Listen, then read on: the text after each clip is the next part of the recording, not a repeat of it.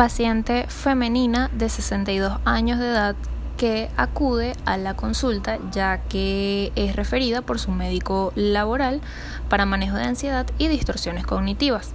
La paciente durante la entrevista comentó que desde hace aproximadamente seis meses ha venido sintiéndose enferma y que ha ido a consultas con el internista y refiere que ella no tiene nada. La misma presentó una baja de peso, eh, cabe resaltar que aún no se ha jubilado, está activa trabajando en el área de quirófano y comentó que reconoce que se ha alejado de su familia ya que no quiere contagiarlos de lo que ella presenta. Ha dejado de comer con los utensilios que todos utilizan ya que no quiere que los mismos se contagien y refiere que ha incrementado los hábitos de higiene por lo que por esa razón contrajo una dermatitis. En cuanto a sus antecedentes personales, pues se realizó una histerectomía y es controlada con los sartán potásico cada 12 horas para la hipertensión arterial. De todas formas, negó alguna presencia de alergia y de otras patologías. Durante la entrevista, la paciente se presentó al inicio algo preocupada, con poca atención y se le notaba nerviosa. Pero no obstante, durante el progreso de la entrevista se mostró más atenta y más alerta. Pero en cuanto a su apariencia todavía se observaba tensa.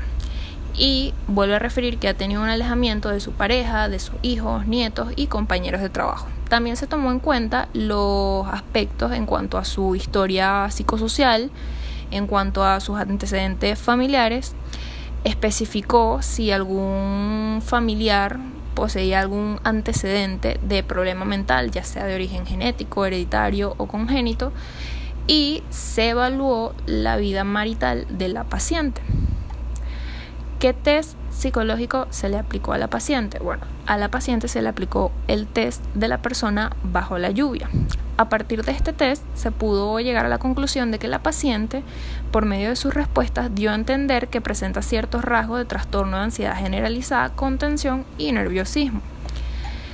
Las intervenciones que se realizaron para mejorar su estado son la terapia cognitivo-conductual, ya que la misma ayudó a tomar conciencia de pensamientos imprecisos o negativos para que la paciente pueda visualizar situaciones exigentes con mayor claridad y responder a ellas de forma más afectiva.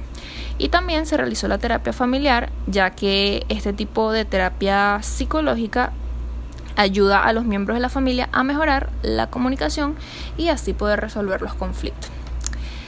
¿Qué recomendaciones se le dio a la paciente? Bueno, a la paciente se le recomendó comenzar a implementar confrontación de pensamientos, basarse más en lo que puede ver en lugar de lo que siente para poder dejar atrás cualquier tipo de pensamiento saboteador con respecto a su salud. Se le recomendó asistir a terapia familiar, donde pueda, donde pueda mejorar la comunicación con sus miembros familiares y pueda pasar más tiempo con los mismos. También se le recomendó evitar la sobrecarga de trabajo y tomarse más tiempo de relajación donde pueda disfrutar más del presente, mejorando su concentración y evitando cualquier tipo de tensión.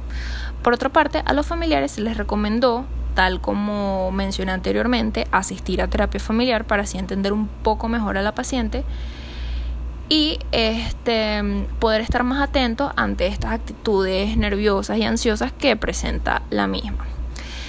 Y bueno, también se les recomendó pues velar un poquito más sobre el bienestar físico de la paciente, ya que es un adulto mayor, se debe tener más cuidado y atención en cuanto a su alimentación. Y en cuanto a la impresión diagnóstica, em,